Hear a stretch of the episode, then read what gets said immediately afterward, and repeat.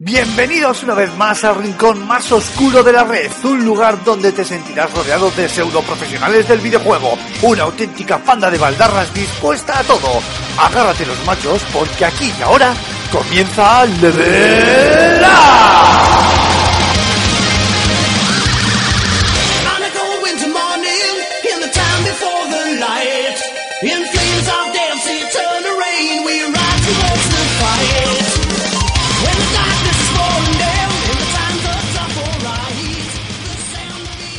Muy buenas a todos y a todas, bienvenidos al tercer programa de esta tercera temporada de Level Up. Um, poquito a poco ya nos estamos acostumbrando a, bueno, a, la normalidad y a la tranquilidad de este inicio de año. De hecho, estamos ya en pleno mes de febrero, queda, queda un mes para que llegue Switch a las tiendas. Es el, el primer granito de este, de este año, veremos cómo, cómo se resuelve. Y, y sí que es cierto que lo estábamos comentando ahora fuera de micrófono, que, la, que también al acostumbrarnos a esta eh, realidad tranquila de, de, la industria del videojuego, pues también nos damos de bruces con, con bueno, con una normalidad eh, en cuanto a las noticias, ¿no? Porque a, apenas ha habido grandes novedades esta semana que podamos reseñar, aunque bueno, algo ya hemos podido rascar interesante, además con alguna noticia de, última hora que se ha producido en el día de hoy en el que grabamos el, el podcast, el podcast de, Level Up eh, y que, bueno, pues tiene un calado importante sobre todo en lo que tiene que ver con la industria española del videojuego. Pero antes de empezar, toca presentar al equipo que me acompaña hoy en este tercer programa de, la tercera temporada de, de Level Up.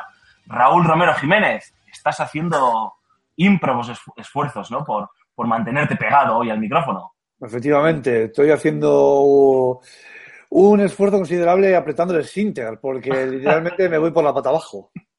Eres el llamado héroe, tío. Efectivamente. Igual no necesitábamos tantos detalles, Raúl. He podido ser más burdo, ¿eh? O sea, que... Que acabas de tener. Efectivamente. Solo te falta chupar eh, algún pezón de algún joven Oh, Dios, ya, ya vale. Eres ya Ignatius, vale. tío. Ahora, ahora ya no solo me cago, sino que me poto. eh, Antonio Santo, te hemos escuchado, ya está. Estás invocado a ti mismo. ¿Cómo, Sí. está? ¿Cómo, cómo has pasado estos días? ¿Qué tal, chicos? Pues bien, vamos a decir que bien. ¿Tú qué tal? ¿Cómo has pasado estos días? Bien, te iba a decir que lo de acostumbrarnos a la tranquilidad y la normalidad, pues, pues será en tu vida, me imagino. Pero sí, sí, ahora. Pero todos los años es un poco igual en, la- en el mundo del videojuego y en nuestra vida en particular. Tenemos ahí un. eh, pues un, un crescendo de muerte y destrucción hacia el Fan and Sirius, luego pasamos cuatro meses que no hacemos nada, luego es el caos del E3, luego cuatro meses que no hacemos nada, es todo un poco así.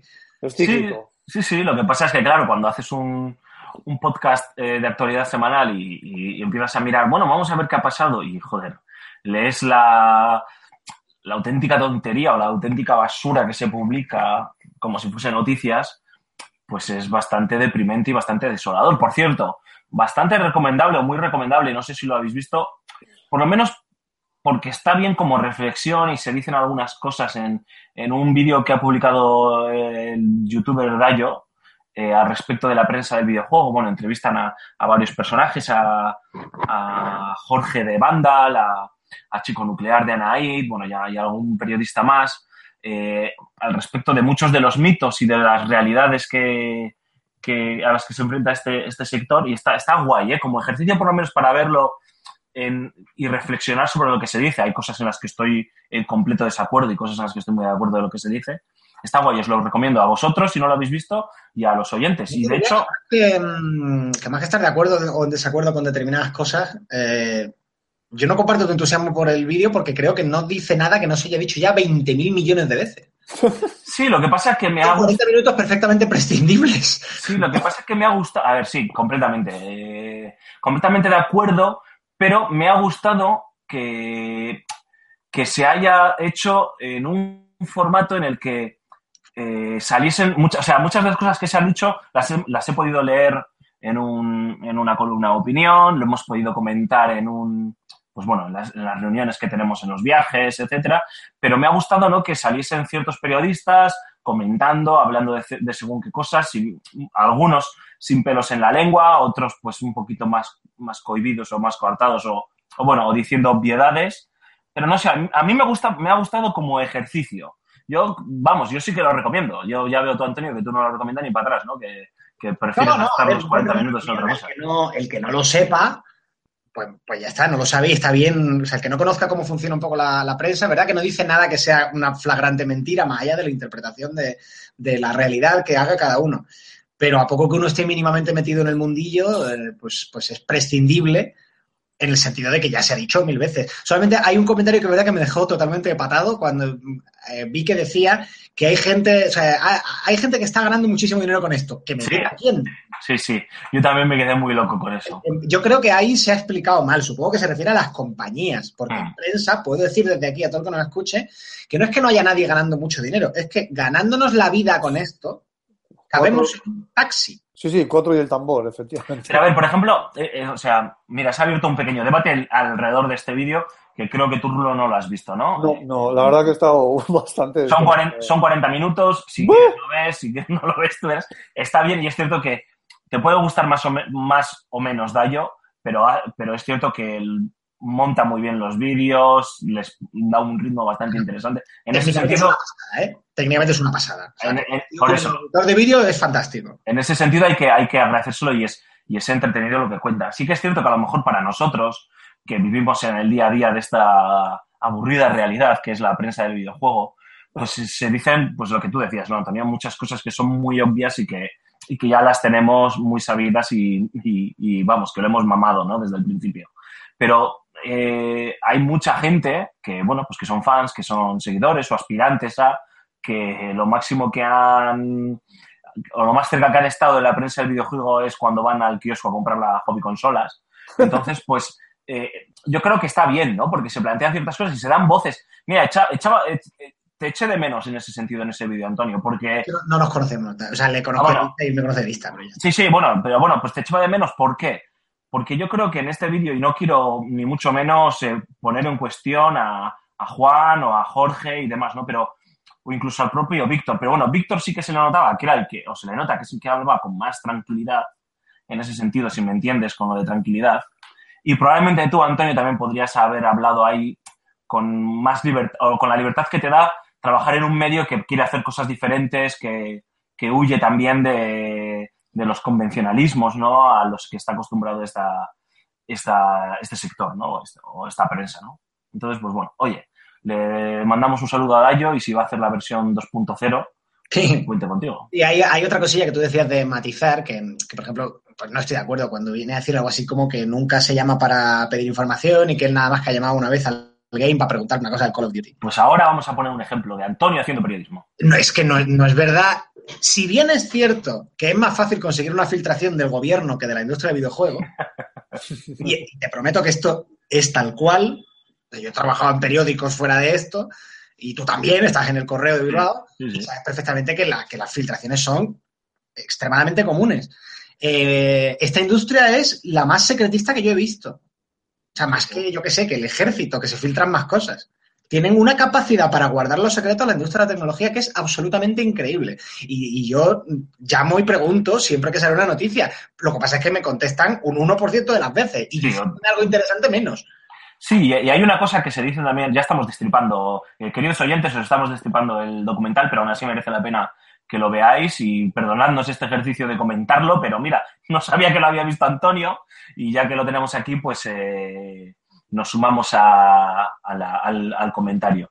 Eh, hay una cosa que, que dice Jorge, creo, y que tú y yo lo hemos comentado muchas veces, y es el puto rollo que es hacer entrevistas en este sector. O sea, ¿cuántas veces me dices, "Buah, voy- tengo el evento Tajo, toca de entrevista, pero hacemos entrevistas. Y es que es, es este tipo que además tiene este perfil concreto que no me va a contar nada, o da igual, ¿no? Aunque sea el director creativo, pues muchas veces vienen con el training de casa ya de comunicación de lo que tienen que, que decir y lo que no tienen que decir, y joder, da mucha pena, ¿no? Porque ves en cambio en otras disciplinas como la música, como la literatura o como el cine, cuando hablan con actores o con directores o escritores, y las entrevistas muchas veces pues te- a mí me dan envidia, ¿no? Dices, hostias. Bueno, pasan, se juntan varias cosas ahí. Primero está lo que, lo que ya hemos comentado del secretismo, que es que en una entrevista, en una gira promocional, no le vas a sacar nada, nada que Sí, sea pero tú nada a- extraordinario. Al tío que, perdona, Antonio, tú al tío que estás entrevistándole porque te están presentando Deus Ex eh, Mankind Divided,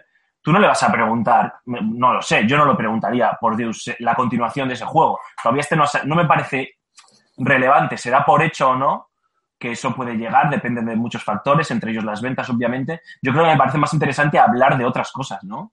Sí, pero es lo que. A ver, las entrevistas se hacen o bien para profundizar o bien en busca de, eh, el- entre comillas, el desliz, que te desvelen una noticia casi sin darse cuenta o, o tal.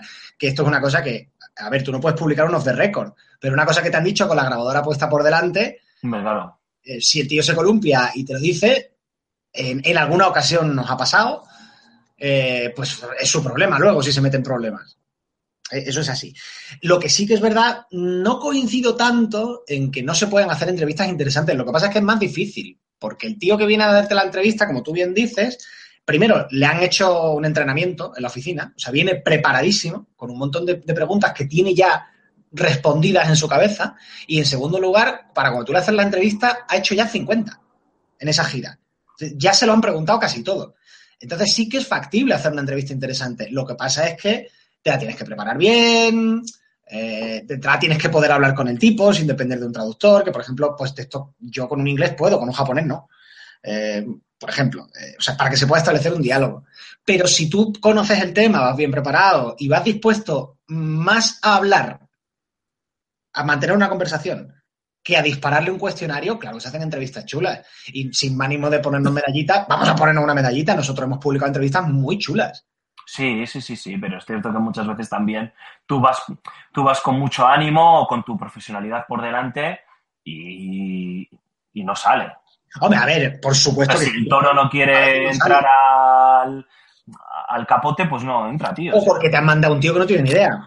Eh, también puede ser. En fin, que un community manager o un, o un programador, pues, que no, Becario. una visión de conjunto. el becario. Claro, pasa, pasa a veces. Pero claro, luego si hablas, pues, mm, pues con un producer, eh, como muchas entrevistas que hemos publicado, pues con gente de Firaxis, por ejemplo, y salen cosas muy chulas. Hablas con un director creativo, como la entrevista con, con Dugas de, de Deus Ex, y salen cosas muy chulas. Sí, sí, sin duda. Cuando hablamos con Ken Levine, con el director de un estudio, caramba, pues salió una entrevista muy bonita también. Entonces, y ninguno de estos nos desveló nada extraordinario. No, porque a ver, al final también la entrevista, el género de la entrevista, más allá de, de sacar el titular o de sacar algo como noticia, también está muchas veces en profundizar en el personaje, ¿no? En qué hay detrás, en qué, cuáles son sus ideas, en qué se ha inspirado, yo qué sé, en, en entenderlo. Y más aún en un, en un sector, en un entorno en el que estamos tan necesitados de, tan necesitados de estas estrellas, ¿no?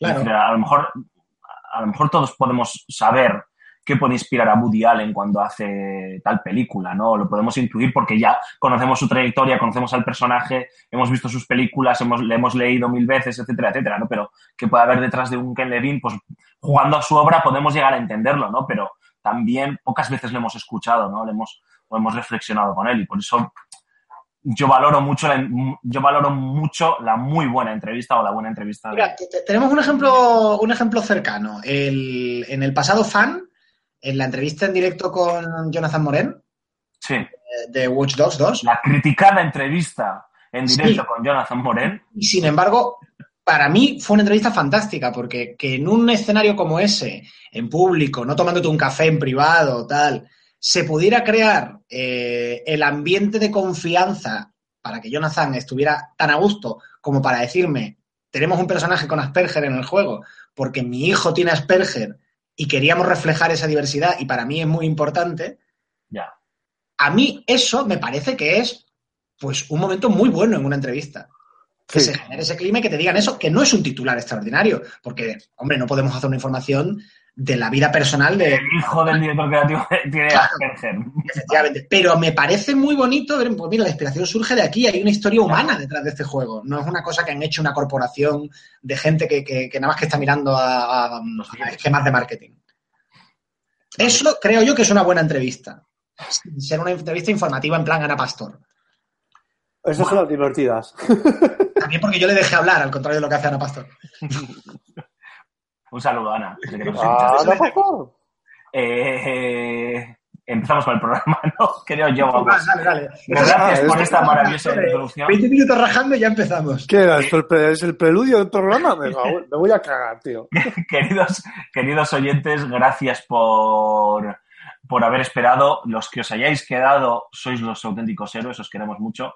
Y mientras tanto, si os parece, eh, compas, vamos arrancando con una de las primeras noticias eh, de- que nos ha dejado esta semana y, de hecho, una de las últimas en llegarnos, que concretamente acaba de pasarnos Raúl por el chat privado, y es que, al parecer, el presidente de Nintendo, Tatsumi Kimishima, ha confirmado, hablando con el diario japonés Nikkei, que como todos sabéis eh, es uno de los diarios más impor- es probablemente el diario más importante de Japón y uno de los diarios más importantes de, del mundo, ha hablado, entre otras cosas, sobre el precio del online de Switch. Este misterioso servicio que todavía no sabemos para qué narices sirve, pero que sí que sabemos que eh, va a ser de pago. Y claro, cuando eh, Nintendo eh, soltó esta información o soltó la bomba como... Espera, es verdad, no había caído en eso y mola mucho. No, no te vamos a decir lo que te vamos a dar, pero queremos tu panoja. Efectivamente, efectivamente, todavía no se sabe, no se sabe qué es eso, pero vas a pagar, ¿no? Pues ya la gente se, se puso un poco de, de uñas, se, se levantó las orejas y dijo, joder, pago el Xbox Live, pago el PlayStation Plus, eh, pago Netflix, pagas eh, el lo que sea, y ahora Nintendo viene con esto, que es, oye, muy legítimo, pero no me has explicado lo que, lo, lo que me vas a dar, ¿no? Pero más allá de eso, que es muy grave, como bien ha resaltado con un poco de sorna Antonio, eh, quedaba la duda del precio. Y, y Kimishima ha desvelado que por el momento no lo tienen claro del todo, pero que el precio rondará en torno a los 2.000 o 3.000 yenes al año, que al cambio actual son unos 16, 16 euros y medio, 25 euros. Es decir, que será pues 20 pavos o, incluso los 25 euros, ¿no? Al año. Por un servicio en el que todavía no sabemos qué nos va a ofrecer.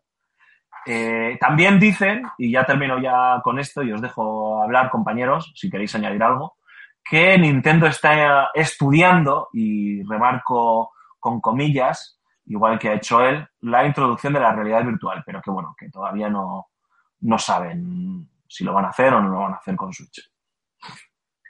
Madre mía, ¿cómo está el patio? 24, 25, 24 euros que son a, a- eso es al año y serían al mes unos 2,80 y pico céntimos. Si no he hecho el cálculo mal. Ya, pero claro, este- esta cifra que estáis dando es la conversión del precio en yenes. Sí, sí, sí. De ahí a que ese sea el precio final en Europa. A ver, yo creo que lo importante de esto ya no es impuestos solo- está no sé qué, 50 euros. Sí, yo, yo creo, yo creo que sí, pero te dan una parte de algún directivo de Nintendo a cambio.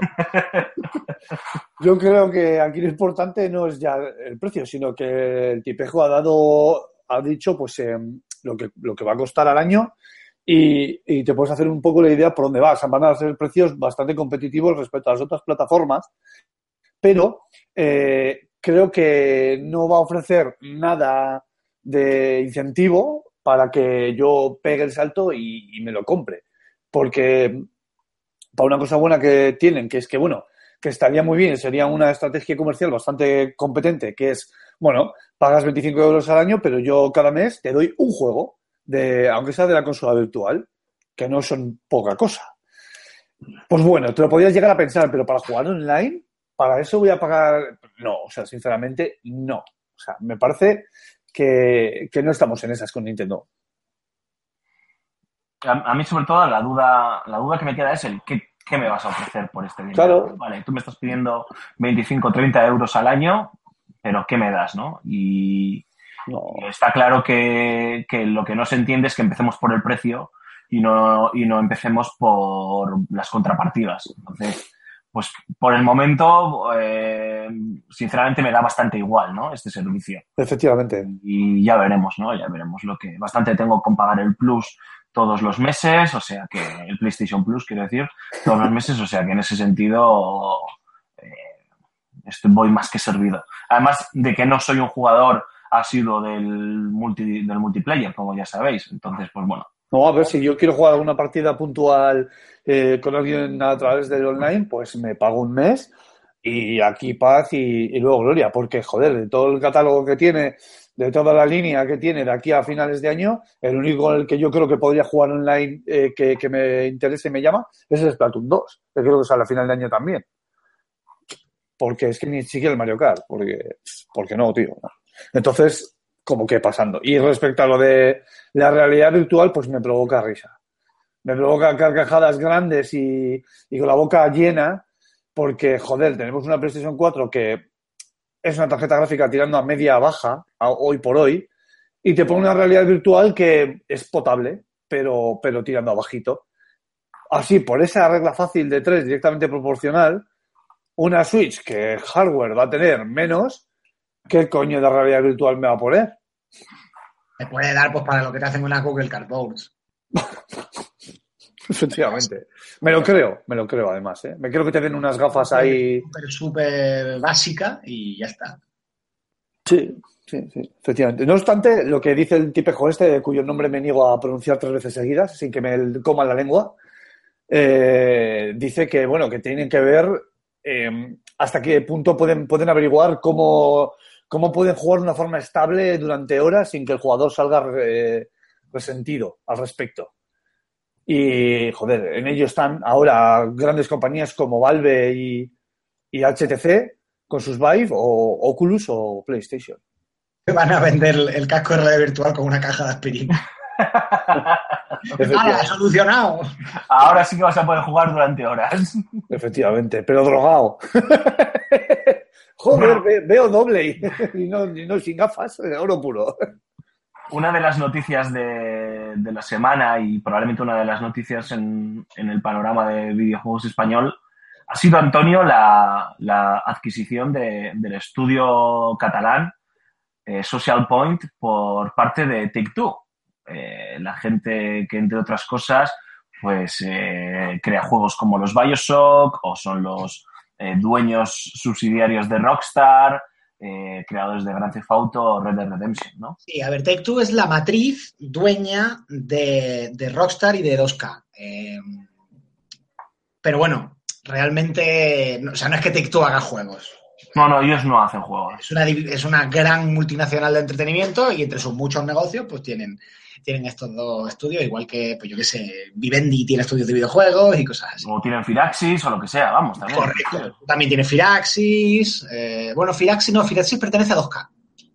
No pertenece directamente a Tech2. Es, es un follón esto. En realidad esto a la gente le da, le da un poco igual, creo yo. Eh, bueno. Activision Blizzard, que son dos que, que pertenecen a una matriz, todas estas cosas. En, en cualquier caso, Take-Two lo que acaba de, lo que se acaba de anunciar hoy, eh, para sorpresa de todos, creo, porque no, yo no había oído ninguna, A mí no me había llegado ningún rumor ni nada. esto, ni ninguna filtración, es que compra eh, Social Point, que es el estudio español eh, en Barcelona, que se dedica al desarrollo de videojuegos para móviles, especialmente videojuegos free to play. Eh, si no recuerdo mal, Digital Legends y Monster Legends y tal son.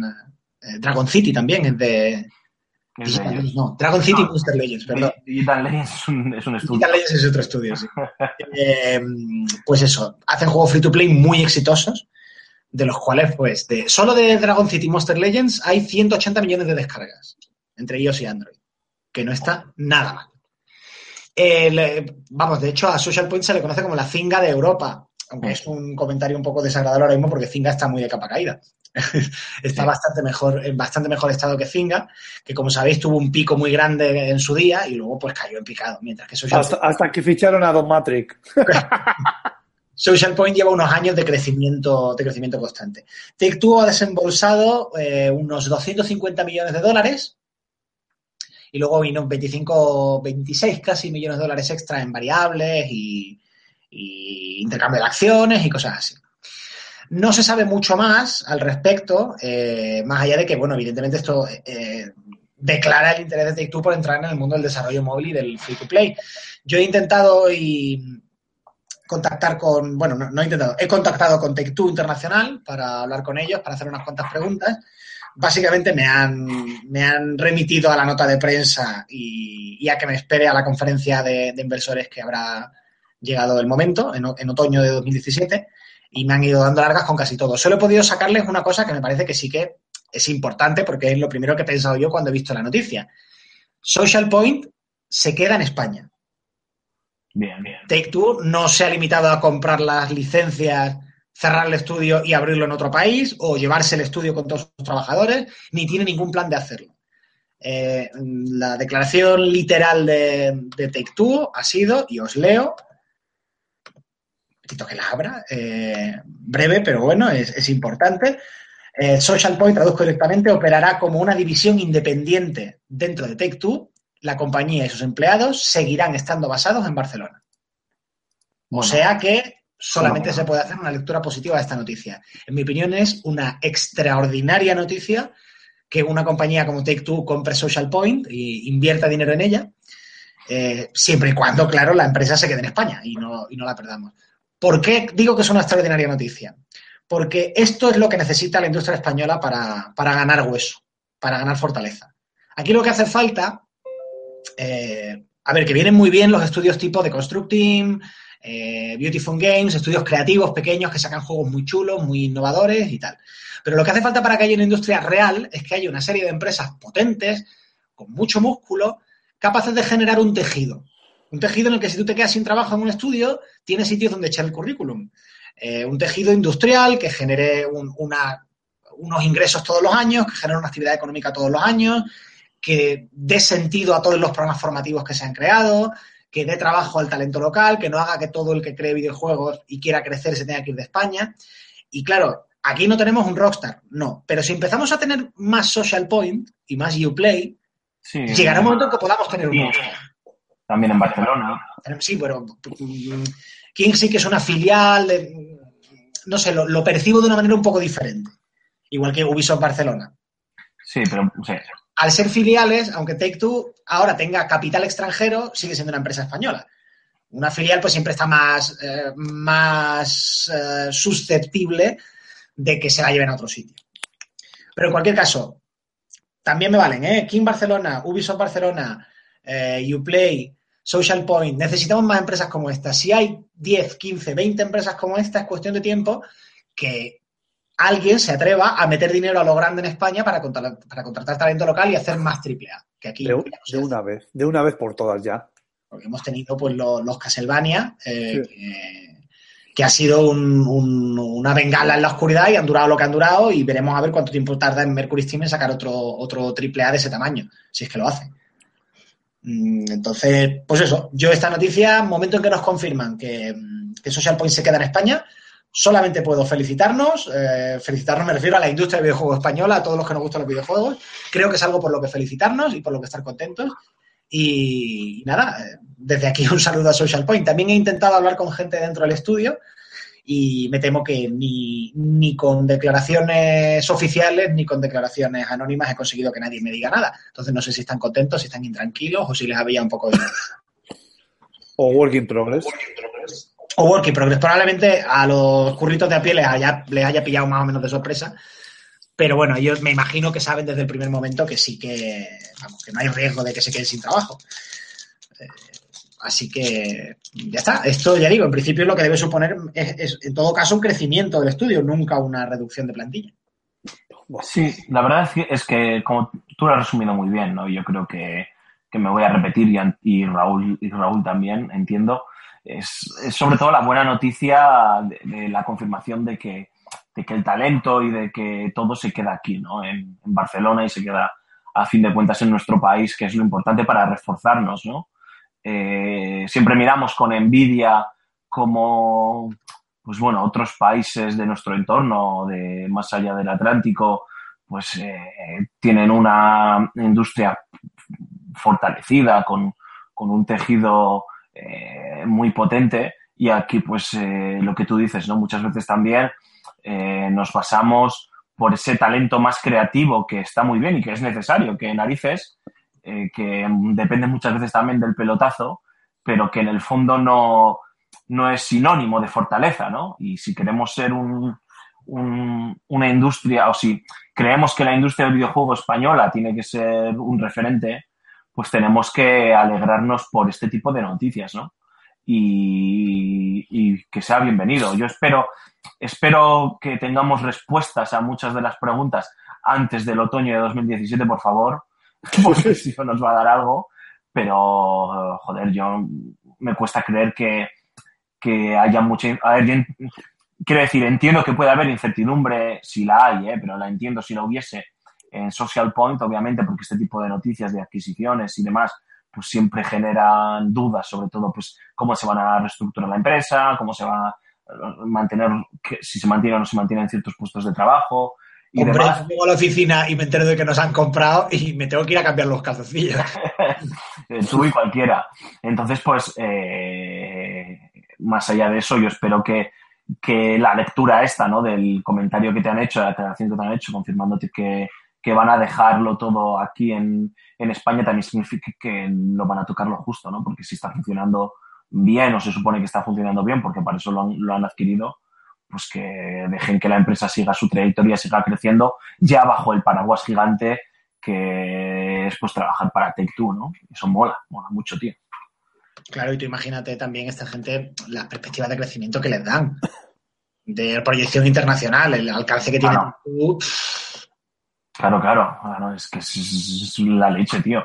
Y el, bueno, pues no sé, y ver qué estrategia va a adoptar, ¿no? Es decir, entiendo que Take-Two adquiere Social Point no para desarrollar triple, triple SaaS de consolas, ¿no? Es decir, No, no, no, claro, no, no. La idea es mantener, eh, mantener el desarrollo de juegos la, móviles. la idea de juegos móviles y juegos sociales, ¿no? Y me molaría mucho ver cuál es la estrategia que ya tienes el talento, ¿no? ¿Qué estrategia, no? Sí, claro, y la calidad a priori tiene que subir. No sé, yo estoy, estoy eh, entusiasmado, no es la palabra, obviamente, pero joder, estoy francamente contento. Sí, yo también, efectivamente. Suscribo todo lo que habéis dicho.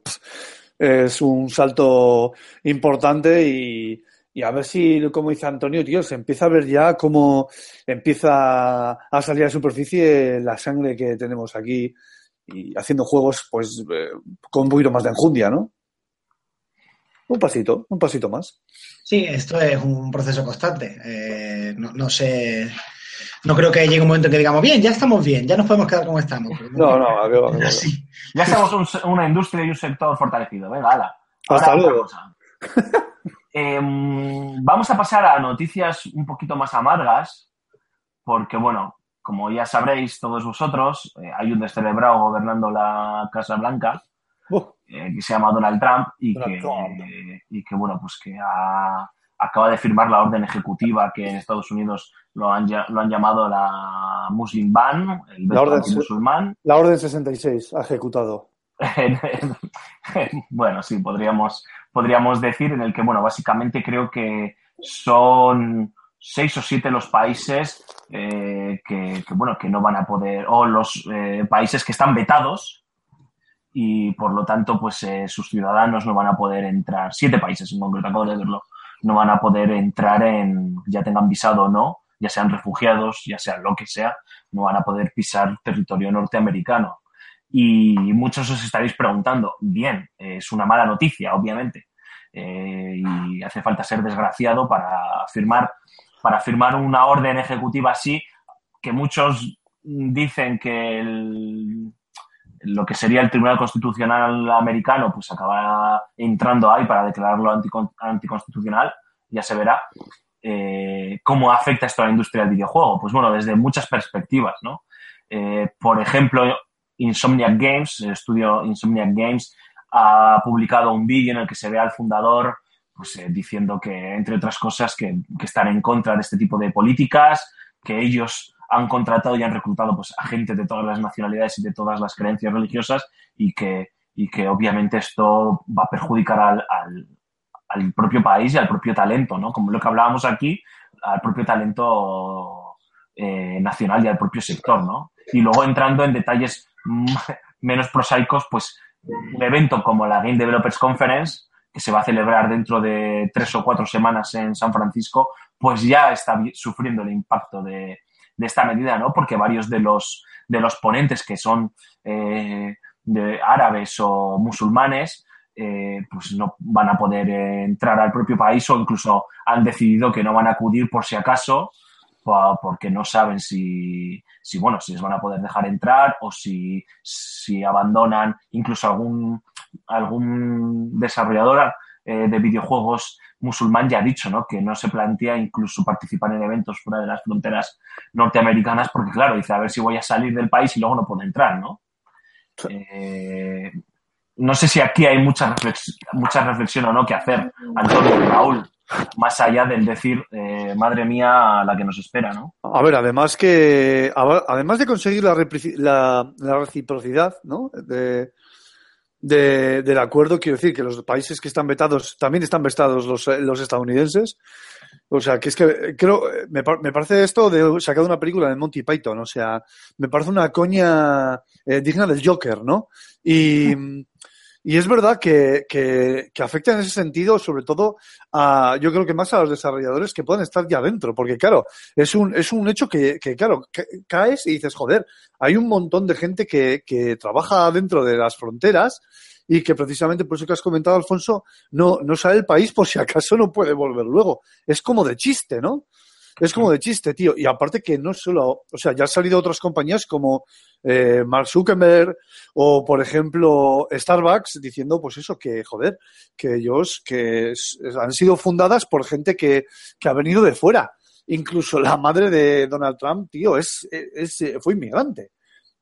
Es que es de chiste, tío. Y es un país que, que, que, está construida por, por gente de fuera y- Vamos, es que te lo juro, tío. Lo, he tratado de pensar esta semana, de darle cuatro vueltas y o, soy muy tonto, tío, o, no lo sé comprender bien. Al- algo pasa en mi cabeza, porque, porque esto te lo juro, que parece que saca una película de los Monty Python, de una mala broma, macho. Pues no tengo mucho que decir. Es, es una barbaridad, es, es dramático para muchísima gente. eh, ni siquiera vale para nada. Es que es eso, ¿para qué vale, tío? Es que, piénsalo, ¿para qué vale? O sea, discriminatorio, es probablemente inconstitucional. Sí, es lo que dice, ¿no? Estados Unidos, yo no soy, evidentemente no soy un experto en el tema, pero por lo que he leído muchos que sí lo son. Si no lo es, está en el borde. Eh, no sé, eh, no sé muy bien hacia dónde puede evolucionar esto, la verdad, se escapa a mi campo de experiencia y no quiero hacer de tertuliano, más de la cuenta.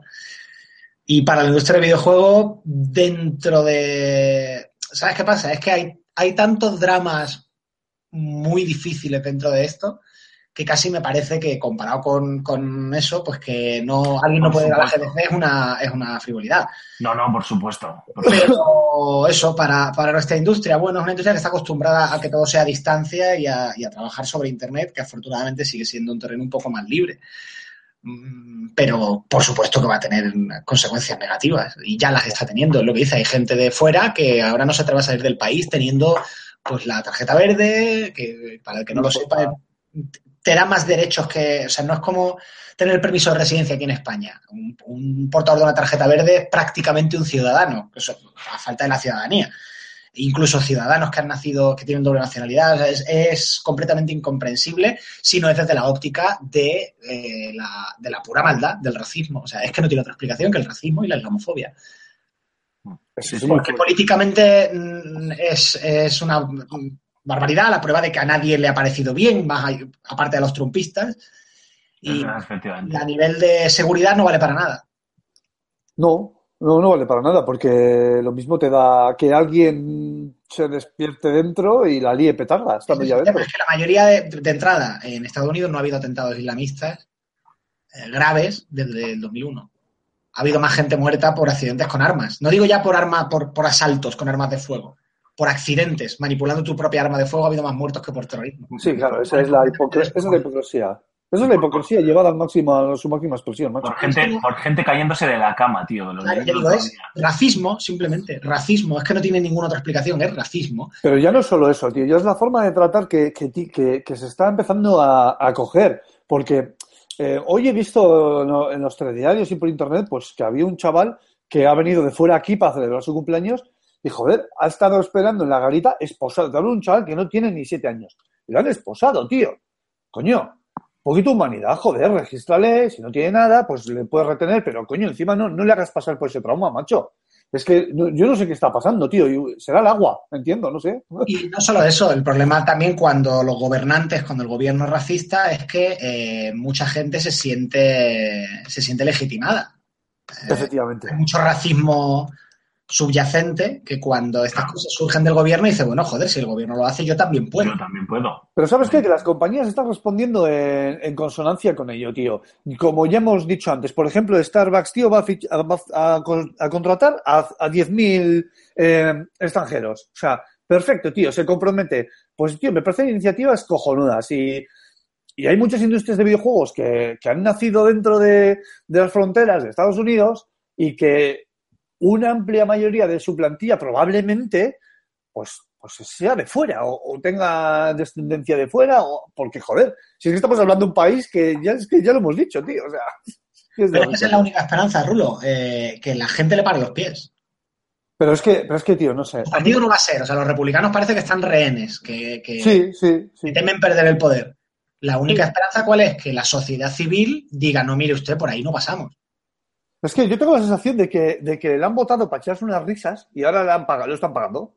¿Sabes? Vamos a votar al delegado de A clase. mí se decía, se decía mucho que había que tomarle eh, en serio, pero no literalmente. Era una frase hecha que se utilizaba mucho. La prensa le toma literalmente, pero no en serio. Sus votantes le toman en serio, pero no literalmente. Ya. Ahora que está gobernando, nos estamos dando cuenta de que había que tomarle tanto en serio como literalmente. Sí, es el típico papanatas. quería hacer lo que estaba diciendo.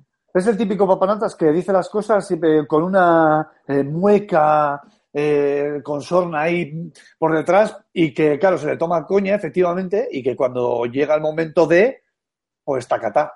O sea, si es que ha gastado cuatro bolis ya de tanto firmar. O sea, Entonces, pues yo pensé, a ver, la estrategia además está clara, está haciendo todo esto muy rápido para no dar tiempo a reaccionar. claro, claro. O sea, haciendo- presidente había tomado decisiones tan rápido ni tan graves.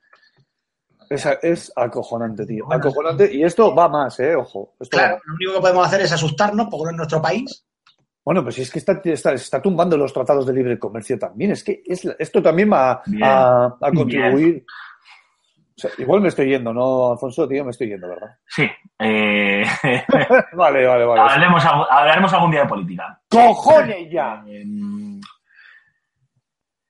no, hay- no hay mucho más que decir. Y sobre, y sobre todo lo que ha dicho Antonio, ¿no? A ver, obviamente, dentro de todo el drama que hay detrás de, de una orden ejecutiva de esta magnitud, pues los videojuegos pues son lo que son, ¿no? Pero queríamos resaltar, ¿no? Eh, como ¿Tú cómo crees, Alfonso? esa, esa frase en la que todo es política en esta vida, ¿no? Y incluso tus videojuegos, es que tu hobby está afectado por la política, ¿no? Pues cómo algo afecta a un, de una manera a, a este sector. Entonces, pues toca esperar. Yo confío en la sociedad civil norteamericana, como bien decíais, y espero que le acaben parando los pies. Yo no he dicho que confíe en ella, he dicho que es la única esperanza. y espero, y espero, y espero, como me gustaría que, que los rehenes republicanos, pues bueno, Yo estoy. despierten y piensen, y piensen en su país y no en, en el poder, en, en los sillones, en los lobbies, en las deudas y, y demás. Pero bueno, en fin, eh, vamos a hablar de videojuegos y vamos a hablar de otra noticia que no sé cómo, cómo la vais a interpretar, eh, Antonio, Raúl. Um, porque ya hemos hablado de esto alguna vez. Resident Evil 7 ha distribuido, que no vendido, pero bueno, ha distribuido más de 2 millones y medio de copias. La demo ha sido descargada más de 7 millones de veces. Pero los inversores, las acciones han caído, Sí, las acciones de Capcom han caído, eh, los inversores no están contentos porque las previsiones eran que eh, el juego iba a distribuir 4 millones de unidades y ahora parece ser que Capcom dice que a finales de marzo esperan haber distribuido 4 millones de unidades. Eh, los inversores no están contentos, Capcom está contenta con la recepción que ha tenido por parte de crítica, por parte de los usuarios, pero las ventas no son las que son y volvemos a lo de siempre, ¿no? A, joder, este juego eh, es rentable, no es rentable, qué cifras tiene que alcanzar para que, para que sea rentable, etcétera, etcétera. La burbuja de los triple A's, bueno, este tipo de, de- de cosas que salen de vez en cuando a la palestra. pues que los cóticos. cosas las he criticado muchas veces. Cuatro millones de lanzamiento es una barbaridad. Joder, a mí dos millones y medio, tío, ya me empieza a parecer rozando la, la B de la barbaridad.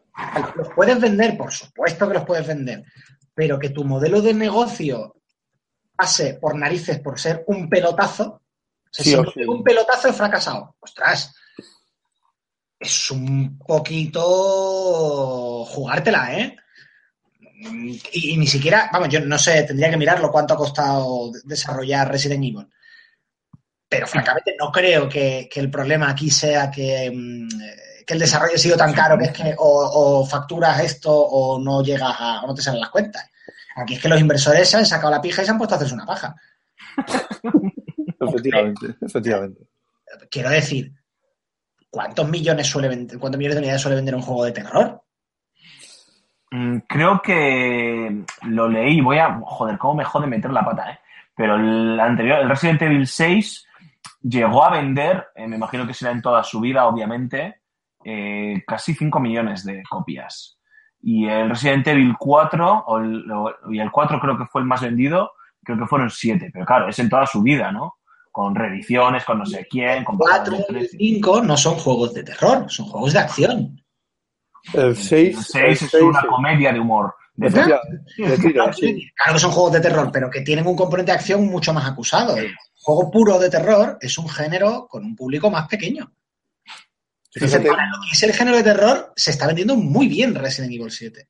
sí, sí, sí, yo también lo pienso. Se está vendiendo a un ritmo además que, bueno, que 2,5 millones no es moco de pavo. El problema es lo que has comentado, lo de los AAA, que es que parece que si no llegas a ciertas cifras, eh, tu juego no ha triunfado.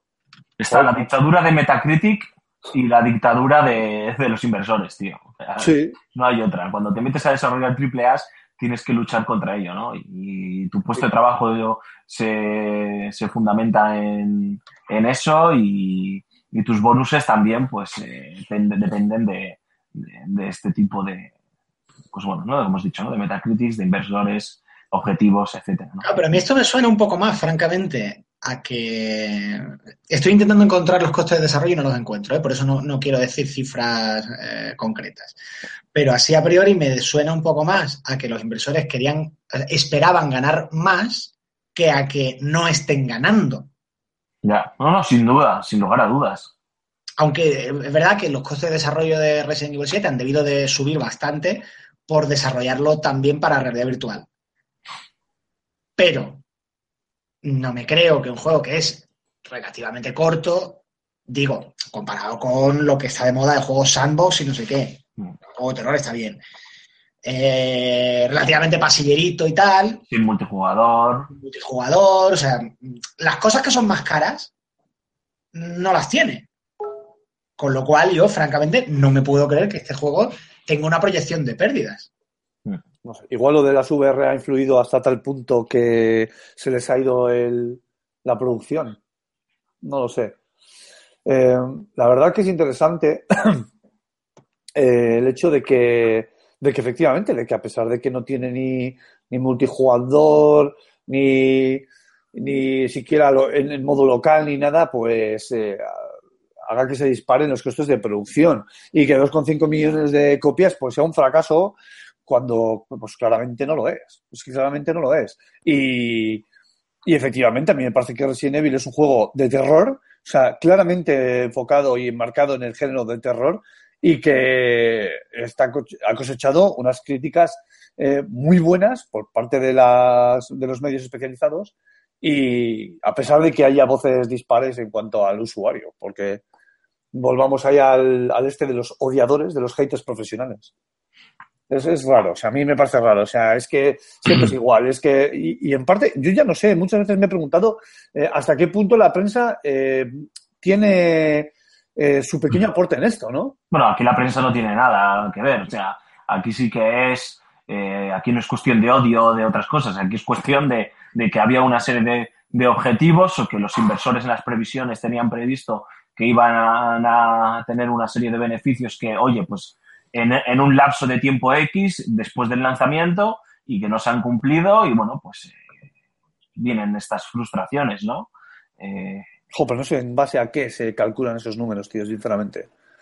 bueno, a los costes de la propia producción, a Sí, las no. estimaciones que harán ellos de, de cuánto se va a distribuir, además pues con, eh, eh, con esa exclusividad que tenía de la realidad virtual solo para, para PlayStation 4, que pues que encima eh, pues habrá hecho que, que haya habido incluso algún tipo de tensión en el sentido de, bueno, joder, eh, mejor hazlo para todos los dispositivos de realidad virtual y te quitas de esta exclusividad, ¿no? A, a- me imagino que Sony habrá pagado algo, no lo sé, ¿no? En fin, eh, otra serie, ya terminamos con las noticias, chicos, y aprovechamos después de la introducción esta para saludar a otro contertulio que se ha sumado a este tercer programa de Level Up, es Deus Ex, que después de Mankind Divided parece ser que se va a tomar un descansito, porque, como hemos estado hablando con Resident Evil, eh, la franquicia o este último capítulo de la saga no ha alcanzado, no ha cumplido las expectativas de ventas que, que tenía Square Enix puesto en, el juego y en estos momentos parece que quieren centrar todos los recursos de Eidos Montreal en el desarrollo de otros juegos basados en las licencias de Marvel. Como ya sabéis, se ha anunciado esta semana que Square Enix se ha hecho con algunas de las licencias de... le ha adquirido a Disney algunas de las licencias de, de Marvel y están desarrollando, entre otras cosas, junto con la gente de Crystal Dynamics, un videojuego de los Vengadores, ¿no? Eh, es una triste noticia, ciertamente, ¿no? Estoy jugando, eh, he estado jugando estas vacaciones de Navidad a Mankind Divided, que lo tenía ahí pendiente, no pude disfrutarlo. Sé que tú, Antonio, lo gozaste como un cerdo en un chaco de barro y lo has recomendado muy fuerte, muy fuerte siempre.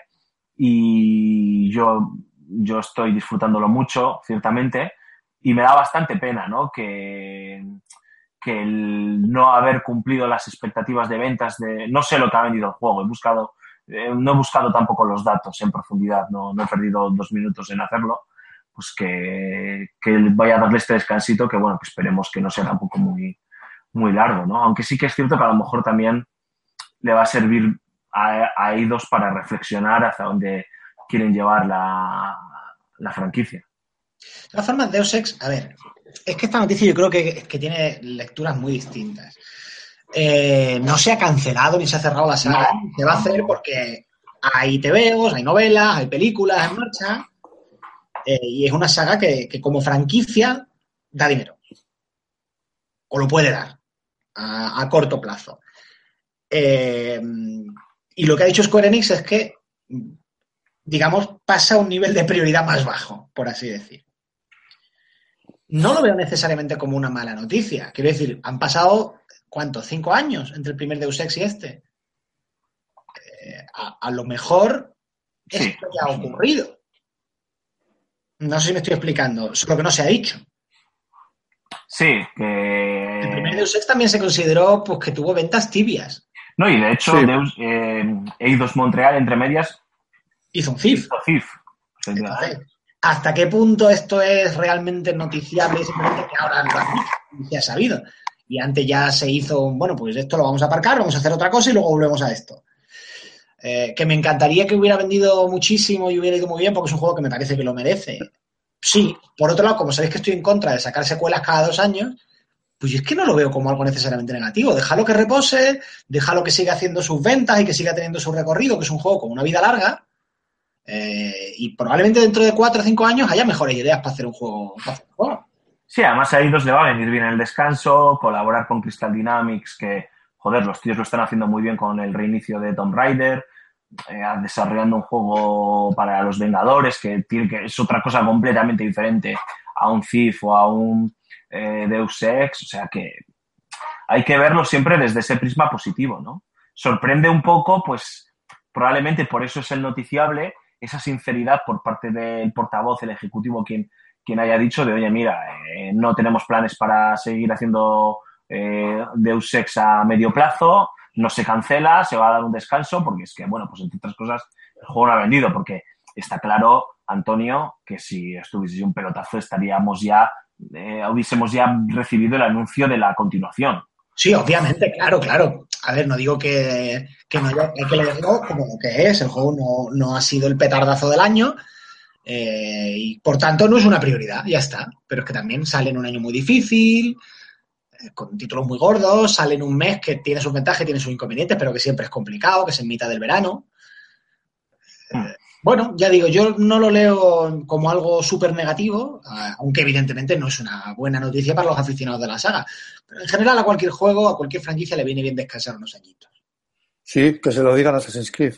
por ejemplo, el que, al cual seguro que le va a sentar muy bien. Nadie duda de que va a salir otro. Y cuando un salga, juegazo. seguro que, que le va a haber venido bien el descanso. Efectivamente. Mar Fernández, nuestro yogurín, has llegado por fin. Muy No buenas. No sé qué tienes que decir al respecto de esto que estábamos comentando. Bueno, pues eh, con respecto a Deus Ex, por ejemplo, mm, no sé si a lo mejor eh, afectará el hecho de que mm, lo que he podido leer por ahí eh, y lo que mi- mis sensaciones cuando jugué al título fue que mm, quizá a lo mejor estaba un poco, un pelín recortado, a lo mejor con el tema de, historia y demás, como para obligar a meter a los, a los desarrolladores a hacer una tercera parte, ¿no? Para que termine, culmine todo en una, en una trilogía.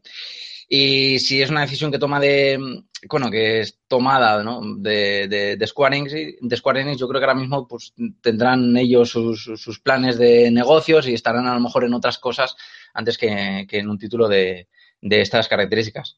Vamos, tampoco me preocuparía tanto. O sea, del Deus Ex Human Revolution al Mankind Divided ha habido, creo que, que- bastante tiempo. Y si lo dejan, como dice eh, Antonio, en un segundo plano, para luego a lo mejor darle eh, más importancia un poco más adelante, ya con ideas renovadas, ideas nuevas, y nos puede salir un título que a lo mejor no es tan conservador como ha sido la segunda parte con respecto a la primera, yo creo que, vamos, tampoco es un, un, una, un juego, ¿no? una tercera entrega que, que, que, todo el mundo quiera, quiera que salga ya. Así que por mi parte lo veo, lo, lo veo bien. Bueno, chicos, si no tenéis nada más que añadir a este respecto, yo creo que sí que es el momento de que cambiemos de tercio y de que hablemos un poco de, de a qué hemos estado jugando esta semana, que no ha sido tampoco poco. Así que aprovechad ahora para meter alguna coletilla o si no, Antonio, te cedo la palabra. ¿No tenéis nada que decir? Nada que decir. Pues allá voy. Eh, bueno, la semana pasada ya publiqué la crítica al respecto. El juego que vamos a comentar hoy principalmente es This is the Police, que es un juego indie que salió el pasado verano y que nos pone en la piel de un policía, del jefe de policía de, de una ciudad, de Fribourg, eh, que encara la recta final antes de su jubilación forzada por una decisión política. Este policía eh, es, como digo en el artículo, razonablemente honrado, que es lo mismo que decir que es razonablemente corrupto.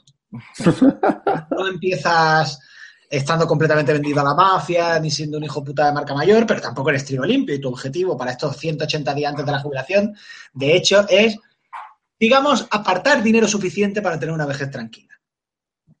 Eh, Así es un poco como empiezas. Entonces, tú, tú, en cuanto a la jugabilidad, literalmente tienes que gestionar el día a día de la comisaría. Eh, van concurriendo distintos casos, decides a qué policías envías y a cuáles los dejas en casa. Unos tienen más talento que otros, con lo cual tienes que ver eh, siempre a cuál envías para no pasarte de fuerza, digamos, para que si surge otro caso más difícil no haberte quedado sin fuerzas. Es un poco ahí un juego de gestión de recursos, mientras que al mismo tiempo también hay casos más complicados, tipo asesinatos y cosas así, a los que tienes que enviar a detectives, momento en el cual se desarrolla un pequeño eh, minijuego, digamos, interno. Los detectives te van enviando pistas en forma de imágenes y en función de las declaraciones de los testigos, que muy a menudo son contradictorias, tienes que ordenar esas diapositivas eh, hasta encontrar el, la secuencia de los hechos. Claro, los detectives, en función de que sean mejores o peores, te mandan diapositivas, te mandan pistas que son más o menos ajustadas con respecto a lo que de verdad ha ocurrido. Y muchas veces directamente no tienen nada que ver y están equivocados. ¿Qué ocurre? Que al poco de empezar, por cosas que ocurren en el juego, eh, te ves más envuelto de lo que esperabas o de lo que tú deseabas eh, en la mafia de la ciudad. Entonces, a partir de ella sí que se va desenvolviendo una historia de corrupción política, de corrupción policial, en la que tú tienes que decidir hasta qué punto te metes en el crimen eh, y te pasas al lado oscuro o intentas mantener un mínimo de integridad. Pero cuando digo mínimo es muy mínimo. O sea, estás metido hasta las cejas. Hmm. Entonces tú puedes intentar torear un poco a la mafia, torear al alcalde que también está más para aquí que para allá eh, y que también te, de vez en cuando te encarga cosas que bueno, que son claramente malas para la ciudadanía, pero que son por interés político suyo. Tienes que ir toreando un poco a todo el mundo o bien pues entregarte totalmente al, al crimen y que sea lo que Dios quiera. Y ahí yo creo que es donde está el mayor interés del juego, en, en, dónde te vas situando tú, dónde vas dibujando tu línea de mira, ya por aquí no paso, esto ya no lo hago. Eh, o bueno, aquí voy a darle, digamos, a tirarle un hueso al alcalde eh, porque me ha dicho que, mm, que, que reprimo una manifestación, envío policías, pero luego les digo que no utilicen la fuerza. Eh, bueno, joder, tengo un, un chico en el cuerpo que ha descubierto que estoy envuelto en no sé qué, ¿qué hago? Eh, ¿Encargo que lo maten? ¿O intento comprar su fidelidad haciéndole que esté súper contento y condecorándolo e invitándolo a cosas? En ese juego de gestión, no ya de la comisaría, sino de tu propia conciencia, es donde creo yo que está el mayor interés de, de This is the Police. Luego, la historia en sí, pues es bastante típica, no, no inventa la pólvora, pero bueno, está bien presentada, en lo gráfico tiene un estilo, un estilo visual como de mm, dibujos casi de tempra, de tinta plana, sin casi detalle, que lo que hace es que deshumaniza un poco a todos los personajes, empezando por ti mismo. Entonces te hace verlo todo con, una distancia irónica muy propia para el, para el género negro. Eh, la música pues acompaña muy bien, la locución es interesante, el tipo que locuta, que hace de policía acabado y en sus últimos días y tal, es el actor de voz que hace de Duke Nukem. Eh, John St. John, me parece que se llama. Y el principal defecto del juego, probablemente, en mi opinión, es que eh, en- el núcleo de su jugabilidad está en la gestión de recursos de la comisaría y el juego no te ofrece feedback suficiente para saber cuándo aciertas porque aciertas y cuando fallas porque fallas. Me explico. Sí. Tus agentes tienen una, puntu- una puntuación de, de eficiencia, digamos, ¿no? de talento policial. Tú les envías a las misiones, 150, perdón, es la, es la media. Entonces, Tú tienes agentes que tienen 30 y que son unos matados y agentes que tienen 400 y que son unos fieras. Eh. Pero claro, tú no sabes en cada misión eh, la cantidad de, de talento policial que necesitas para resolverla. Ni sabes cuando fallas cuánto te ha faltado, con lo cual acaba siendo un poco mm, a ojo. Ya. Realmente tú no puedes establecer un método de... Sí, que cuando has fallado no sabes muchas veces por qué, ¿no? Exactamente. por- No sabes, por- me ha faltado por- enviar a más gente o a gente con más talento. O esto estaba pensado que fallara por una cuestión de guion. Ya. Esa duda.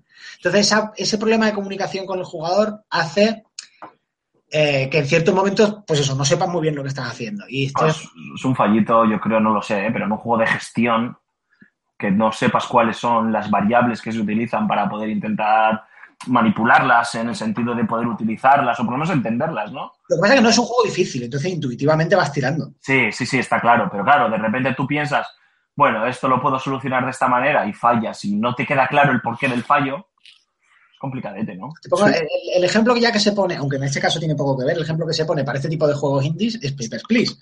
Y en Papers, Please, eh, ya digo, no tiene nada que ver ¿eh? en, cuanto a la, en cuanto a la gestión. En Papers, Please, eh, tú en todo momento sabes perfectamente en qué te has equivocado y siempre sabes que es culpa tuya. es así, o sea, es mierda, no he prestado atención y me he equivocado. Y aquí a lo mejor hay, me invento un caso, mandas a un. Dice, joder, hay un gato subido a un árbol. Caramba, pues mando a los dos viejos matados que no valen para nada, porque es que esto lo hace cualquiera. Y te fallan. Y dices tú, joder, ¿qué ha pasado aquí?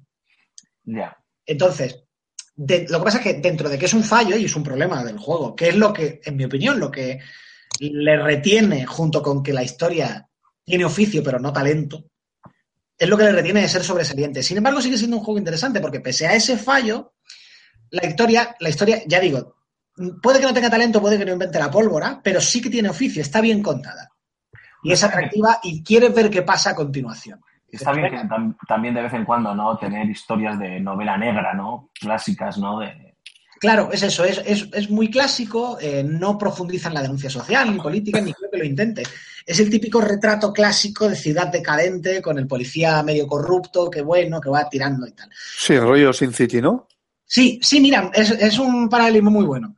Y no sé cómo no se me había ocurrido, pero, pero va muy por ahí. ¿Y, y- y, em, tiene más de un final del juego? Depende de tus acciones. Sí, sí, sí, sí, sí, tiene varios, tiene varios finales, dependiendo un poco de, ya digo, de cómo gestiones tu conciencia.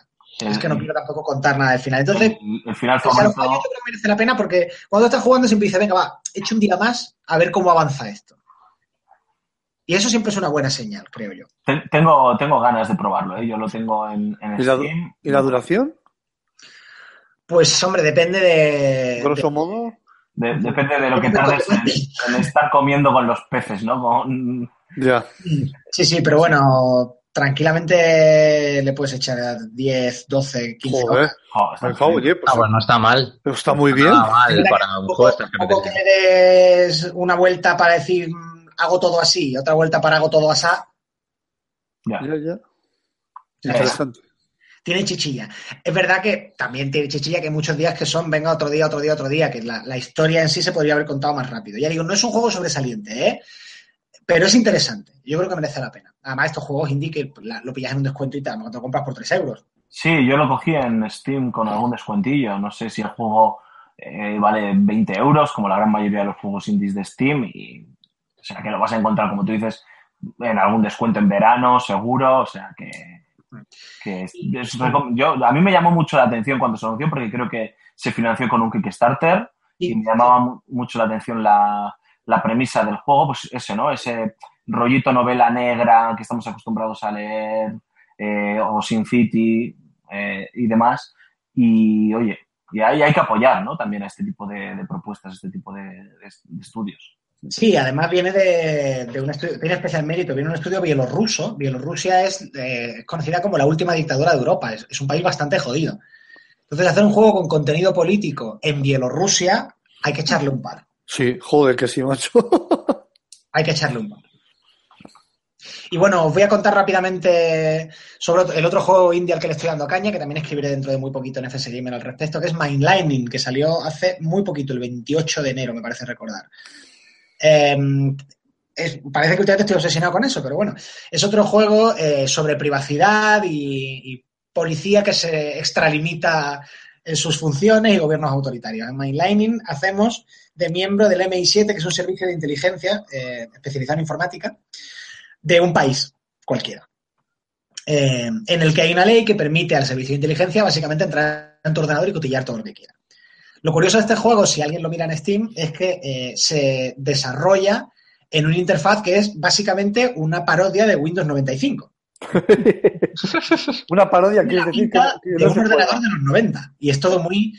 Pues tú, eh, para hackear un ordenador, literalmente abres una ventana de MS2 e introduces los códigos. Hostia, tú. Es un IP hack, no sé cuánto, no sé qué, y tal, esto y lo otro.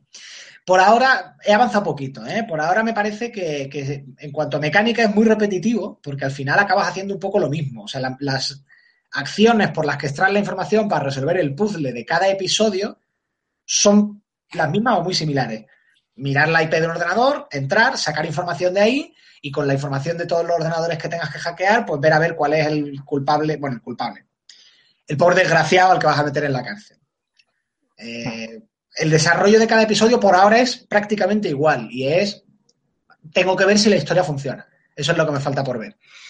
Dentro de que repetitivo tampoco se hace aburrido, porque es verdad que, bueno, pues tiene su enigma y de repente tienes que ver este tío que apunta, aquí lo mencionan por el nick, en no sé qué otra página web eh, ha dejado un comentario, o sea que entro aquí a ver si encuentro su dirección, encuentras su dirección, luego de la dirección te baja no sé qué y de ahí sacas el nombre real.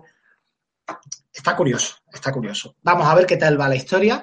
Si la historia cuaja, eh, creo que es un juego muy, muy chulo. Y como mínimo es llamativo, eh, visualmente es, es atractivo. Interesante, no sé qué te ha dado últimamente, macho, con, con esto. Estoy empezando a preocuparme, la verdad. Y, He he recibido una trompada.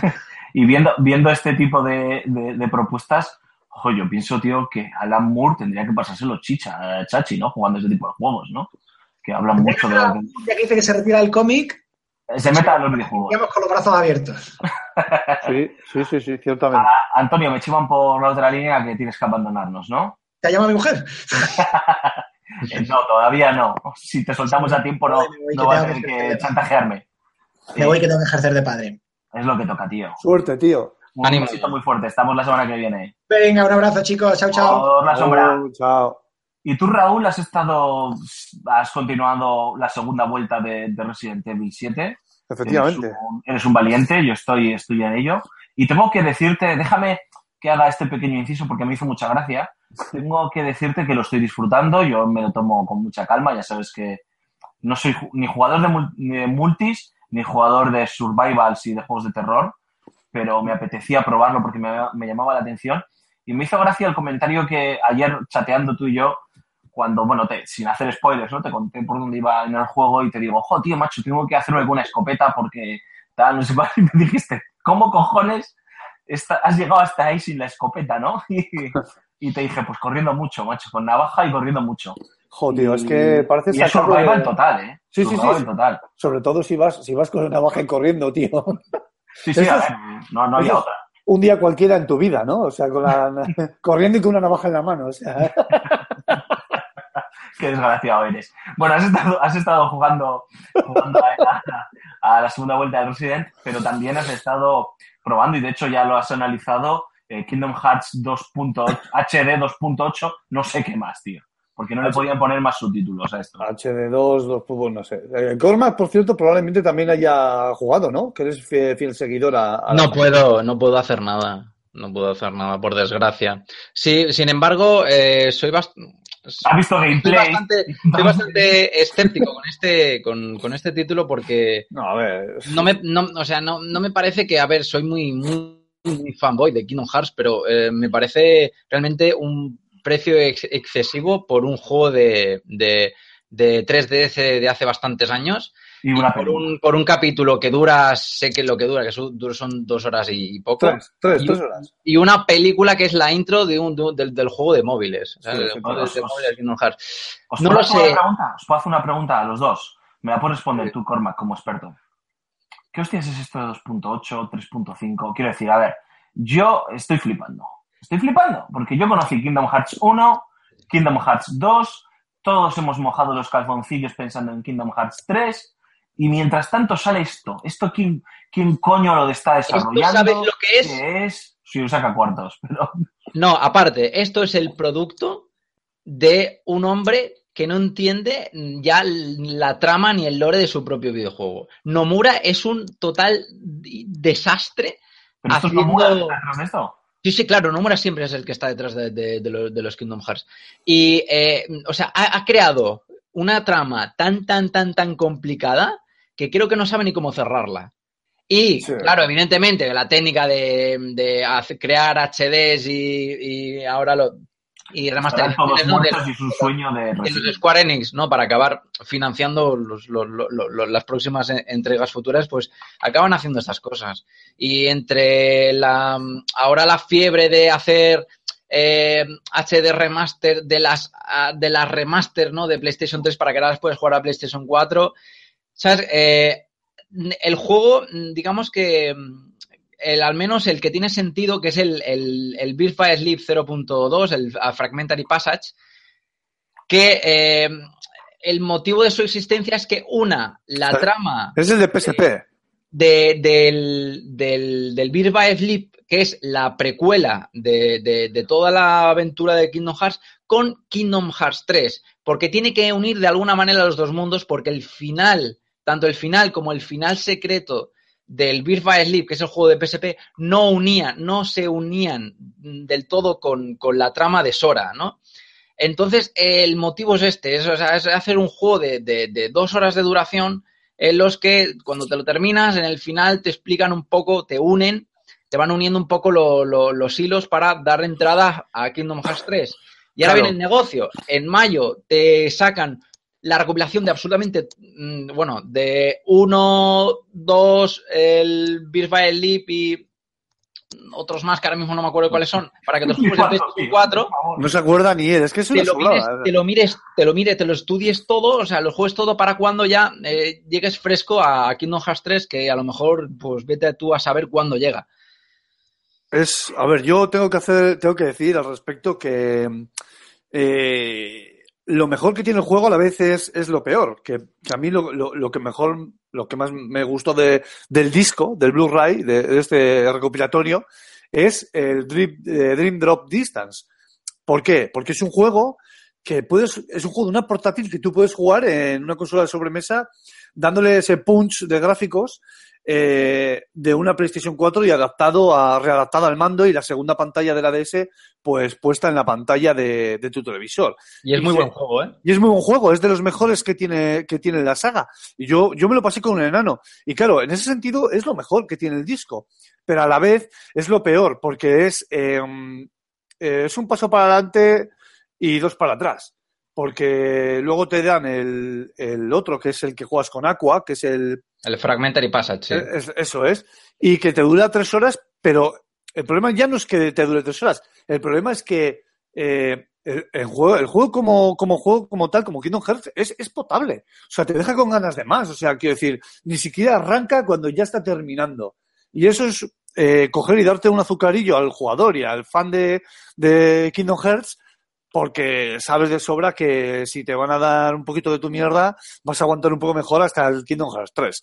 Y lo de la película, pues sí, pues como experimento está muy bien, porque tienes la sensación de que estás viendo eh, fragmentos de videojuego unidos y bien unidos, o sea, sin saltos, porque están hechos con el motor Unreal Engine, y, y eso está muy bien, pero el fan, tío, sabe perfectamente lo que va a ver en la película, que, porque probablemente haya escudriñado todos y cada uno de los juegos y sabe perfectamente lo que va a aparecer ahí en las películas. Y ya está colgada en YouTube la peli, ¿eh? Desde Hombre, bueno, su salida está, está- está colgada en YouTube. Faltaría, faltaría más. A mí, eh, haciendo un objetivo, un, un ejercicio de objetividad, tío, lo máximo que, que he podido, pues, pues sí, me ha parecido que es un experimento curioso. Eh, creo que te quedas con muchas ganas de jugar al, al, de- al juego de Aqua. Y, y me lo he pasado como un enano, pues eh, retomando a Sora y a Riku en el Dream Drop Distance. Y, y en ese sentido me ha gustado mucho porque es un juegazo de los mejores que tiene toda la, la saga y encima es un juego de 25-20 horas. ¿Sabes? El, el truco de la saga es que yo creo que es lo que vuelve loca a la gente y no lo sabe.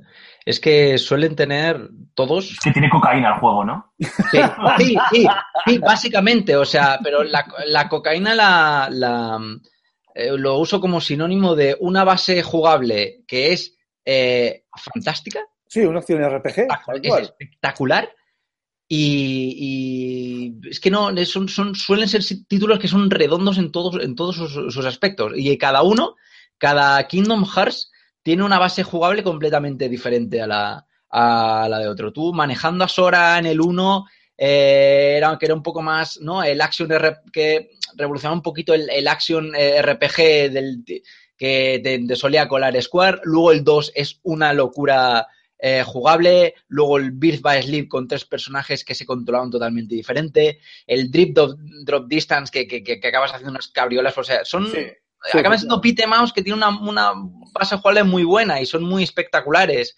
Y Sí. y el conjunto en sí es, eh, es muy bueno, ¿no? Y como la gente pues está de- deseosa además, como la droga mala, Aparte del aliciente de que puedas moverte por los mundos de Disney, incluido el de Tron y todos estos últimos que han ido llegando. O sea, que, que es un aliciente como la goma un pino, al menos para mí. O sea, claro, pero al final vas a- va el que los ha probado, porque eso es, eso es probarlo, eh, y se te van todos los prejuicios del- de la cabeza y, y has pasado por caja. sí, ¿Y, claro. no- sí, sí. y Nomura qué dice del 3? Es decir, ¿qué sabemos, qué sabemos del Kingdom Hearts 3? Que va a tardar en Este llegar. en- en- no sé que en, en E3 lo vi, no sé si en el 2015. Dos- antes, antes los viste en el del confirmado 2000, 2013, por ahí. Madre mía, Madre 2013 se confirmó. 14, sí. Sí, sí, sí, sí. Otra mariscada, Cormac, que te vas a apostar con. Pero, pero esto va a salir algún día, va a salir en Sí, 2015. sí, sí, sí. sí. Sí, sea, sí, además hay, hay gameplay bastante sólida, ¿eh? hay mundos confirmados, está Sí, sí, Disney sí. detrás y eso va a salir. Y lo que pasa que han dicho, pues. ¿Pero que- este que- año o que va- 2018? no, no. Este Han dicho, que va a ta- eso, han dicho que va a tardar todavía en llegar. Claro, eso es palabras, puedes tomar como quieras Pero también. Nomura no es el que se cargó Final Fantasy el último, el 15. No, el último, eh, bueno, el que se lo cargó no, el que montó un pitoste de la hostia y no pudo terminarlo y tuvo que venir Tabata y se lo cargó. Y lo- va a hacer lo la, mismo. culpa, la culpa es de Tabata, ¿no? Es decir, Nomura la lía, Bata Bata intenta. No, la, la culpa es de Square de decirle a Nomura, haz versus 13. Ahora cámbiale el, el título y hazlo sandbox. Ahora haz, eh, métete en el desarrollo de Kingdom Hearts 3 a la vez y ahora encima también eh, con Final Fantasy VII Remake, que ya se ha ido, eh, ya lo han destituido de- del- cargo de directora a Tetsuya Nomura del Final Fantasy VII Remake y va a pasar lo mismo que con el 15. Entonces, vamos, Y es con el que- Kingdom Hearts 3. eh, no, ahí van a, van a-. Nomura fijo. Nomura fijo. Y seguramente va a ser un juegazo, como todos. Pero tardará en llegar la vida. Me encanta la fe increban- increba- inquebran- Me mierda, la que no se rompe. de, Quebrantable. de Cormac, tío, me encanta. Es que con Kingdom Hearts sale el fanboy que es, porque to- todos le conocéis, es un troll, no soporta juegazos como The Witcher y cosas de esas. Exacto. Eh, Madre mía, y, y- niño rata. y aquí, y aquí le sale, aquí estoy seguro, Cormac, mira lo que te voy a decir, mira lo que voy a decir y ya damos pie a los comentarios de los oyentes, tío. Estoy seguro que si no te puedes comprar de día uno, que lo dudo mucho, pero imaginemos no, en ese mundo que puede ocurrir en paralelo, no te puedes comprar día uno el Kingdom Hearts 3, no vas a ver nadie en YouTube, tío. Aunque tengas que esperar cinco años. No, no voy a ver nada, es- exacto. Es más, del, con el 2 ya hice, ya hice algo parecido. No me lo pude comprar de salida, porque yo era más, era más chiquitín y no tenía la autonomía ¿no? que tengo ahora. Y no, no vamos Tampoco nada. es que tengas tanta hora, ¿eh? Tampoco... No, hombre, Bueno, tampoco eh, se. Ya todo- todos sabemos que Cormac vive del trapicheo y el pillaje. Efectivamente. Con los videojuegos, sí. es navaja, con la navaja y corriendo mucho. Joder, es que es la, vamos, el resumen de mi vida también. Hombre, aquí, aquí donde, por donde vivo yo, que esto es como Covazuela del Norte, pues Sí, sí, sí, o sea, en fin. Eh, Cormac, cuéntanos. eh, bueno, Raúl, las conclusiones, perdón, perdón. perdón. No, a ver, el que es que es muy hecho- me ha gustado el debate este que habéis hecho y, y se me ha ido, se me ha ido. Sin más, ha sido una frase acabada. Me ha gustado el debate este que habéis hecho, ¿no? Ya está. Ya, ha estado bien porque, a ver, eh, sé que es un juego en- del que ya no hay mucho que hablar porque ya, ya, pues eso, es una adaptación de un juego de 3DS que tiene ya un tiempo, eh, todos lo conocemos en cierta medida y es simplemente hablar de la adaptación y hemos reflexionado sobre la franquicia, Cormac es un experto y me ha molado, me ha molado Sí, sí. este coloquio que se ha hecho aquí, pero eh, ¿a qué precio, sabéis a qué precio ha salido en PlayStation 4? Oh, creo que está. 55 euros. Yo iba a decir 59, pero vamos, de 55 59, o sea. 55 en las, en la, en la, de estos que por web, ¿no? Que es un poco más Sí. barato. Si te vas a una Sí. tienda, a lo mejor te clavas los 60. Sesen- 60. 60. 60 60. lagartos. 60 LLs para un juego que en 3D se f- vendió un porrón y que, y que sorprende mucho más, yo creo, verlo en... A ver, es impactante verlo con ese anti-alias y esos bordes bien definidos y las texturas en alta definición, pero sorprende mucho más ver un juego de, esta, de, este, de este empaque en una consola portátil, como, como juego y consola portátil, Como Switch. efectivamente. Mira, Joder, ya, mira, si sale algún Kingdom Hearts para Switch, apaga y vámonos. Eh, Cormac, los comentarios de los oyentes, ya sabes. La sección favorita de Arquette. sí. Efectivamente, porque creo que ha dejado un comentario que telita, ¿no? Sí, tío, he tardado muy- tres días en leerlo. Muy, muy, muy interesante. qué crack, qué crack, tío. Ah, pues vamos con los comentarios oyentes de, de iVox, porque en YouTube pues no se subió el programa. eh, falló el, el mono al darle la tecla, así que eso lo tenemos. Nos quedamos con, con ¿Que los. Así que esto, he venido tarde, pero he venido para leer los comentarios. De, de- Perfecto, porque Raúl no lo iba a hacer, o sea que. No, efectivamente. Exacto, y no estaba Julen aquí para quitarme el puesto. mm, Mal íbamos. Empezamos con el gran Arquec, eh, que nos deja dos comentarios. El primero dice: Desde aquí, yo dispongo de mi persona para sacrificarme e ir a Los Ángeles en el próximo E3 en lugar del compañero. Mi generosidad y empatía es ilimitada. Damos fe de ello. Arquette, todo tuyo, tío. O sea, eh, te- eh, aquí debajo en los comentarios dejo mi número de teléfono. Está saliendo en estos momentos en el rótulo de iBox. Y me llamas y le hacemos un apaño. Ahí estamos, pones el correo y te mando los pases de prensa y ese tipo de cosas. Vamos con la segunda, el segundo comentario de Arquette, que me ha parecido súper mega interesante, porque esto mm, Sobre da para- porque va contra ti. esa- sí, no, en serio, porque esto da para, para un debate de estos nuestros de, de pipa y monóculo, eh, pero de estos largos, ¿no? Pa- pa- para, para otro programa. Que dice, soy el único que piensa que la respuesta del compi, es decir, yo, cuando ha dicho que no lo ha jugado, pero ha visto... Por Resident Evil. Iba por Resident Evil. Sí, sí, es una respuesta muy cutre.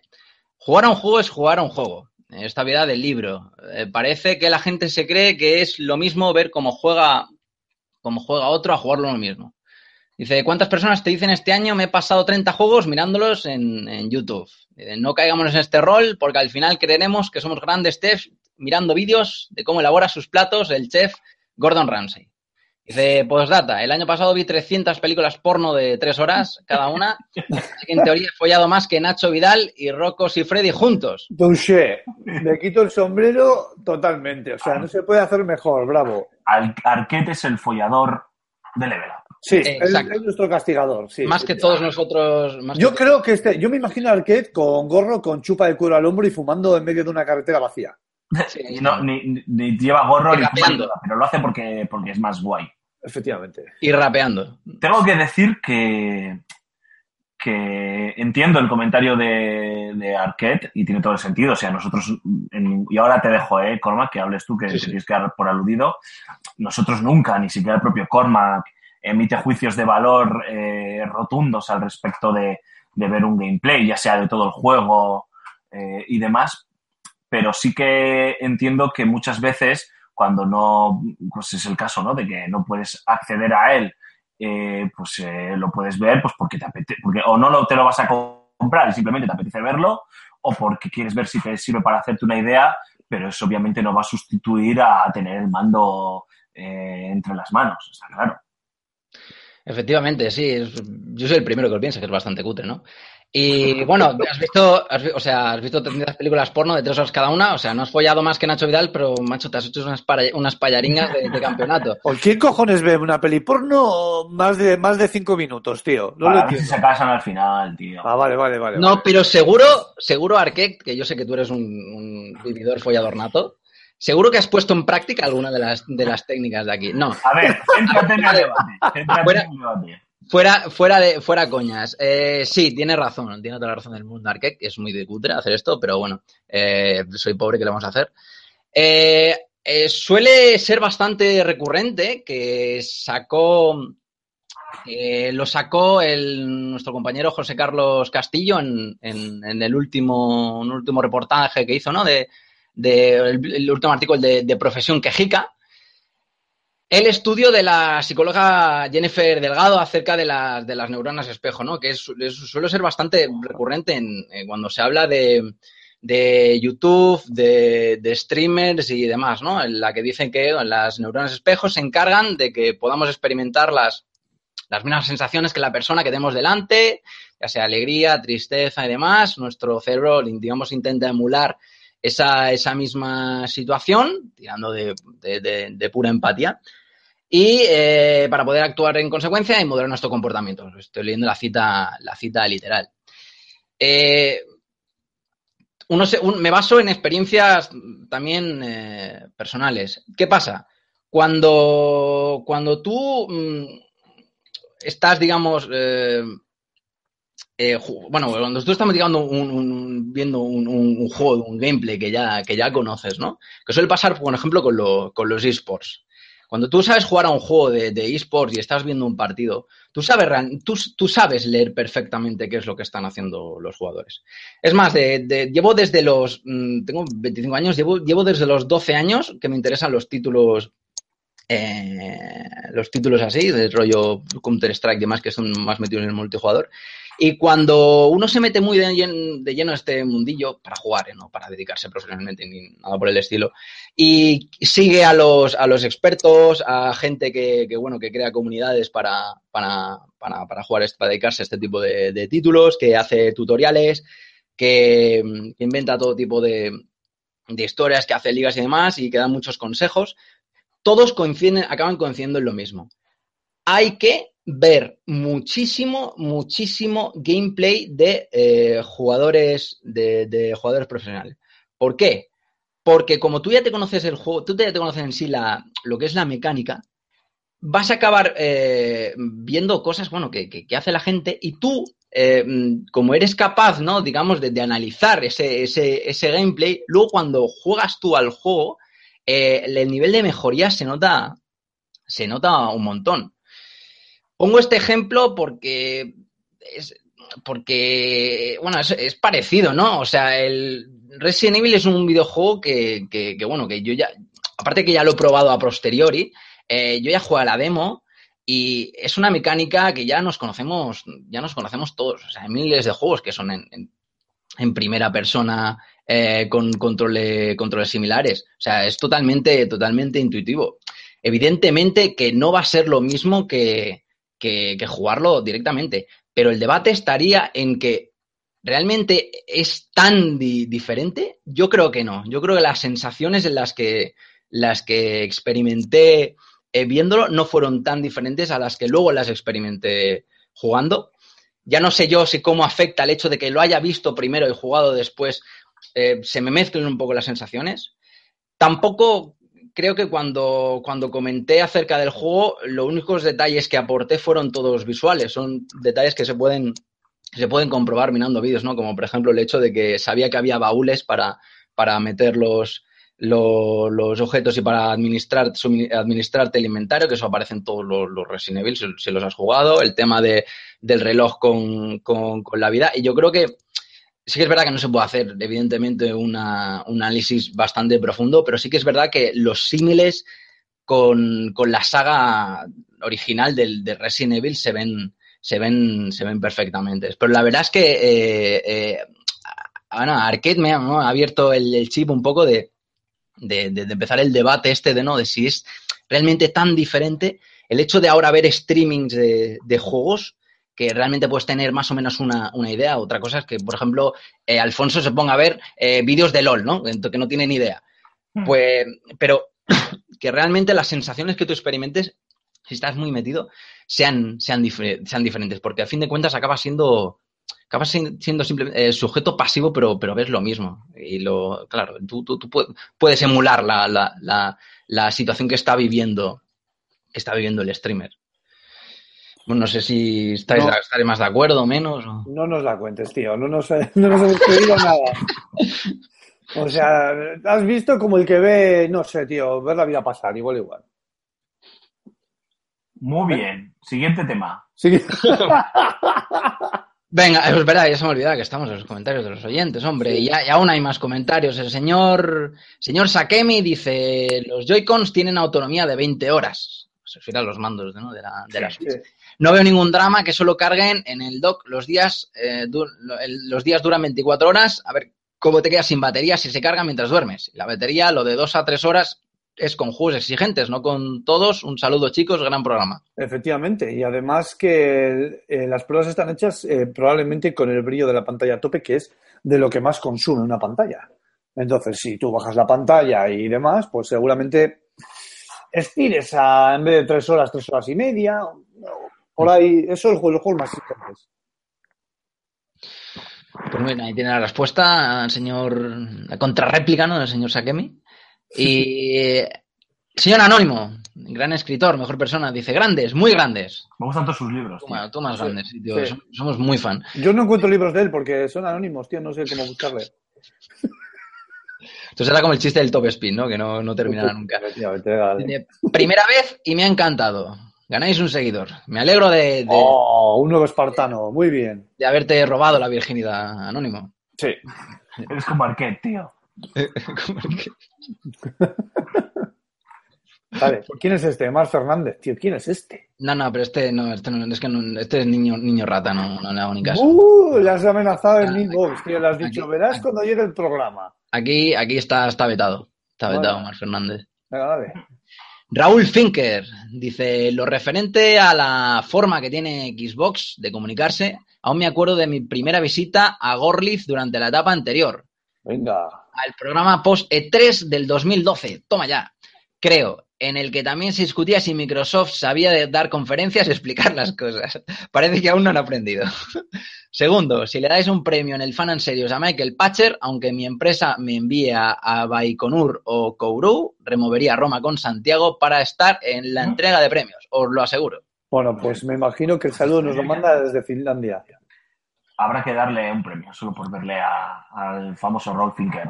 Sí, Nada, Raúl Finker, prepárate para ser despedido. Eh, ¿Esto es todo, Cormac? Sí, esto es todo, ya está, esto es todo, amigos. Pues si os parece, hacemos una breve pausa para que José Carlos Castillo nos cuente cuál ha sido su opinión del Yakuza 0 y ya a la vuelta venimos para despedirnos.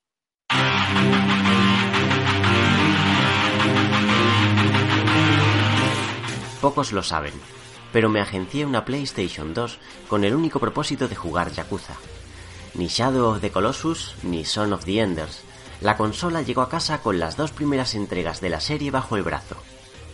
Mi apasionamiento por Shenmue me hizo fijarme en lo que se refirió como secuela espiritual, por mucho que las obras de Suzuki y Nagoshi difieran considerablemente. Sí, tenemos entornos de mundo abierto ultra detallados y combates a la mínima de cambio, pero en lo que a Kiryu respecta, hablamos de un brawler con todas las de la ley. Yakuza 0 conmemoró el décimo aniversario de la franquicia allá por marzo de 2015 y fue también su primera incursión en PlayStation 4. Sepan los recién llegados que por encima del sistema de combate, eje central del gameplay, uno avanza desesperado por saber más. Los giros de guion son constantes, mediante largas secuencias cinemáticas. Cual Kojima, a Nagoshi no se le caen los anillos por apartarnos del mando durante 15 o 20 minutos. Poco importa, dado el buen uso del lenguaje cinematográfico con brillantes planos de cámara e interpretaciones. Completar la historia nos llevará entre 20 y 30 horas, pero podemos acercarnos perfectamente al centenar si nos dedicamos a tareas como la administración de una agencia inmobiliaria o la gestión de un cabaret. También tenemos locales de apuestas, puestos de comida supermercados, karaokes, partidas de dardos, sesiones de pesca, un centro de bateo, clubes de lucha clandestina, discotecas e incluso carreras de coches de bolsillo. Pero mis grandes favoritos son los centros recreativos, con versiones completas de Outrun, Space Harrier, Super Hand-On y Fantasy Zone. Los mapas de Kamurocho, inspirado en el distrito Tokiota de Kabukicho y Sotenbori, Osaka, no son especialmente extensos, pero precisamente por eso han sido recreados con todo lujo de detalles y posibilidades. Retornan también las subhistorias o alocadas misiones secundarias. A fin de cuentas, Yakuza 0 demuestra que menos es más. Pasamos de 5 a 2 protagonistas, cuyas historias se intercalan en un guion del que no consigues escapar. Como Brawler, acopia lo mejor de antaño y lo moderniza, convirtiéndose en imperdible para cualquier incondicional del género. Advertimos a los menos pacientes que pueden acabar hartos de tanta lectura, como si se encontrasen ante una novela negra. Si puede salvar la barrera del idioma, te espera una producción que mira sin despeinarse a los referentes occidentales. Tampoco lo necesita, pues lo que hace grande a Yakuza es su autenticidad.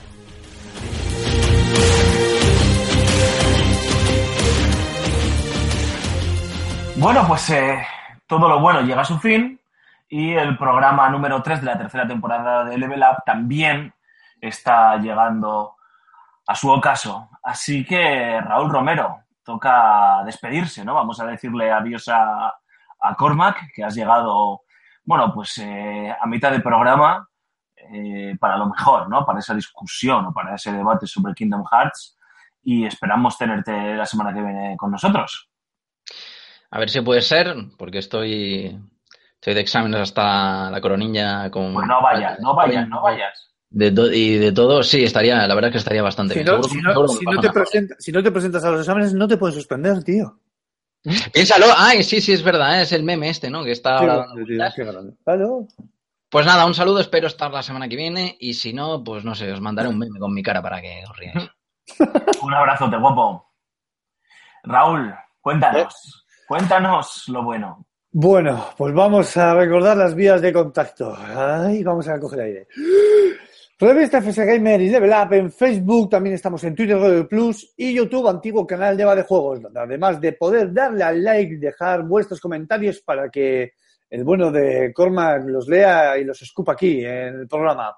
También tenemos canal de Ask, buscándonos por podcast Level Up.